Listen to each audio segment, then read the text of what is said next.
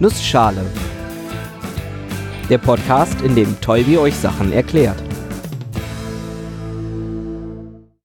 Hallo, Tolbi aus der Zukunft hier. Ich habe in dieser Episode einen kleinen Fehler gemacht, weshalb ich nochmal zurückgegangen bin und diesen Satz an den Anfang gesprochen habe. Eberhard hat mich auf iTunes darauf aufmerksam gemacht, dass ich inelastisch und elastisch vertauscht habe. Elastische Stöße sind die, wo keine Verformung stattfindet, inelastische sind die, wo Verformung stattfindet. Was genau sich dahinter verbirgt, erfahrt ihr in der Episode. Nur leider falsch rum erklärt. Ich habe inelastisch und elastisch verwechselt, das heißt, ihr tauscht diese beiden Begriffe in der folgenden Episode einfach aus. Und jetzt viel Spaß mit der Episode. Guten Morgen und willkommen zu einer neuen Episode des Nussschale Podcasts. Heute erkläre ich euch etwas über den physikalischen Impuls. Und weil die Zeit knapp ist, mache ich das in einer Nussschale. Kennen Sie TED? Die Konferenzreihe aus Amerika? Ihr habt bestimmt schon gemerkt, dass ich kurze, interessante Vorträge mag. Und sowas gibt's auch bei der Konferenzreihe TED. Obwohl dort vieles glänzt, aber nicht alles Gold ist, mag ich das Format. In meiner Wahlheimat bin ich im Organisationsteam für einen lokalen Ableger davon. Und dieses Jahr fiel die Wahl des Themas auf das Wort Momentum. Momentum, die Kraft weiter nach vorne zu streben, Fahrt aufzunehmen und zu nutzen. Etwas hat Momentum, etwas macht gerade gewaltige Sprünge nach vorne. Ich habe leider eine wissenschaftliche Grundausbildung und mir ist klar, woher das so umgangssprachlich genutzte Wort aus physikalischer Sicht kommt. Und heute erzähle ich euch davon, was es in diesem Kontext wirklich heißt. Momentum ist das englische Wort für Impuls. Und auch im Deutschen hat dieses Wort eine umgangssprachliche Verwendung. Ein Impuls treibt einen dazu, etwas zu tun. Und das ist auch leicht neben der physikalischen Bedeutung, die aber zugegebenermaßen auch ein wenig abstrakt scheinen mag. Aber genug von dem Vorgeplänkel, Physik. Impuls ist eine Eigenschaft von Objekten und beschreibt in etwa den Schwung, den es hat oder die Wucht, mit der es irgendwo einschlagen kann. Um genau zu sein, besteht der Impuls dafür in den meisten Fällen aus zwei Komponenten, der Masse des Objektes und der Geschwindigkeit. Das sind zwei wichtige Größen, wenn man ein Objekt beschreiben möchte. Objekte mit einer hohen Masse oder einer hohen Geschwindigkeit haben einen wesentlich größeren Effekt, wenn sie auf ein anderes Objekt treffen.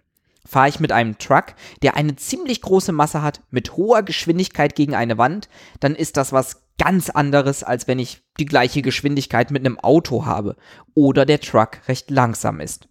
Um diesen Wumms in einer Größe zu beschreiben, dafür gibt es den Impuls. Impuls mag jetzt vielleicht recht ähnlich klingen zu ein paar anderen Begriffen, die wir schon mal in der mechanischen Beschreibung von bewegten Objekten hatten. Und deshalb möchte ich den Impuls gerne etwas genauer abgrenzen. Zunächst mal gegen die Energie. Es gibt die sogenannte kinetische Energie, die beschreibt, wie viel Energie in der Bewegung eines Objektes steckt. Eine interessante Größe, die natürlich auch mit dem Impuls zusammenhängt. Der größte Unterschied ist aber recht einfach zu verstehen. Die kinetische Energie beschreibt in einer Zahl, wie viel Bewegungsenergie in einem Objekt steht. Ist es schneller, ist die Energie größer. Was dabei aber komplett egal ist, ist die Art der Bewegung. Objekte, die sich mit gleicher Geschwindigkeit, aber in unterschiedliche Richtungen bewegen, haben beide dieselbe Bewegungsenergie. Ergibt ja auch Sinn.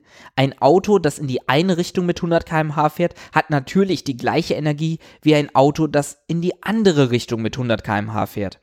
Es gibt aber Fragestellungen, bei denen das nicht egal ist. Wenn die beiden Autos aufeinander zufahren und kollidieren zum Beispiel dann macht es schon einen Unterschied, ob das frontal passiert oder nicht. Und damit kommen wir zurück zum Impuls. Geschwindigkeit mal Masse. Und Geschwindigkeit ist normalerweise eine vektorielle Größe. Eine, bei der nicht nur die Geschwindigkeit selbst eine Rolle spielt, sondern auch deren Richtung. Eine andere Größe, von der wir das kennen, ist die Kraft. Sogar die Formel für die Kraft sieht ähnlich aus wie die Formel für den Impuls. Man kennt sie aus entweder den Newtonschen Gesetzen oder aus älteren Nussschale-Episoden. Die Formel ist Masse mal Beschleunigung anstelle von Masse mal Geschwindigkeit wie beim Impuls. Und damit haben wir auch schon direkt den entscheidenden Unterschied. Die Beschleunigung gibt an, wie schnell sich die Geschwindigkeit ändert. Ein Auto, das beschleunigt, wird schneller. Ein Auto mit einer größeren Beschleunigung wird schneller schneller. Auf genau die gleiche Art und Weise hängen auch Kraft und Impuls zusammen. Die Kraft gibt an, wie schnell sich ein Impuls ändert. Gibt es keine Kraft, bleibt der Impuls einfach gleich.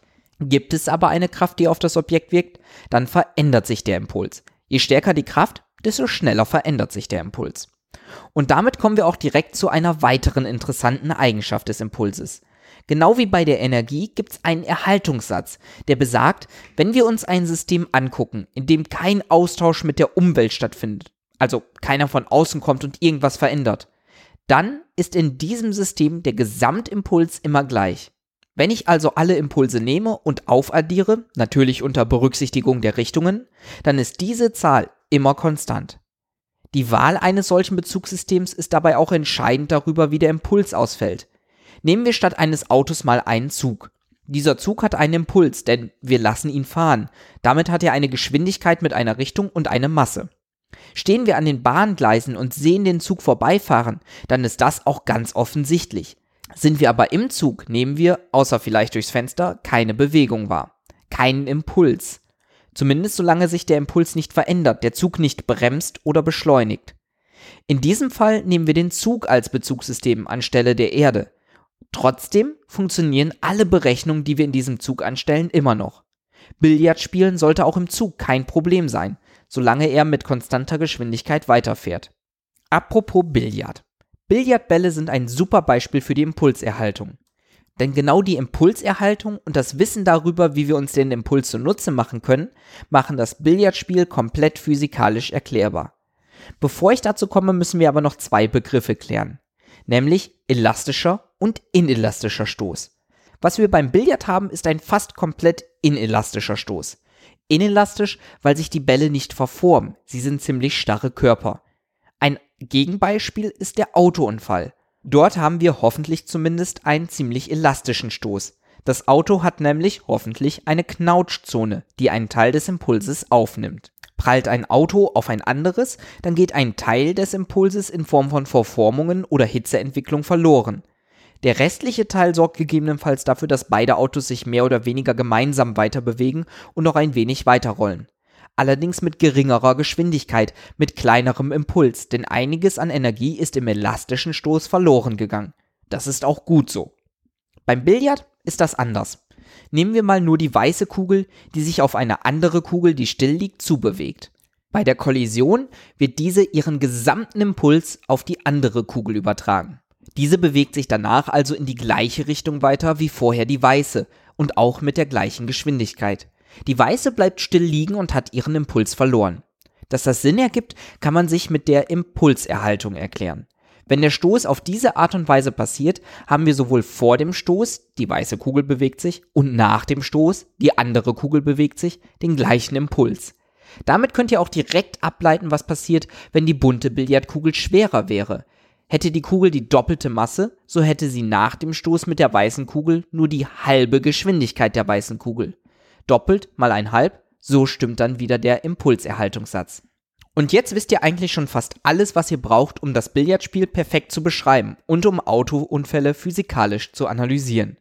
Naja, ganz so trivial ist es in der Praxis dann doch nicht. Zunächst mal betrachten wir selten komplette Frontalkollisionen, weder im Billard noch auf der Autobahn. Aber da der Impuls eine vektorielle Größe ist, heißt das nichts anderes, als dass die Berechnungen etwas aufwendiger auszurechnen werden, im Prinzip aber rein gar nichts verändert werden muss. Und wir müssen einsehen, dass rein elastische oder rein inelastische Stöße selten stattfinden. Wir haben meistens irgendwas dazwischen. Aber auch das kann man berechnen. Und am Ende noch ein kleiner Fun Fact. Habt ihr schon mal von der Heisenbergschen Unschärferelation gehört? Die, die besagt, dass man nie gleichzeitig Geschwindigkeit und Position eines Objektes genau bestimmen kann? Wenn man die Geschwindigkeit extrem genau berechnet, dann ist die Position immer leicht unscharf. Also sehr leicht. So minimal unscharf, dass uns das im Alltag komplett egal ist. Bei der Position und Geschwindigkeit von Atomen und anderen winzig kleinen Teilchen wird das dann aber sehr relevant.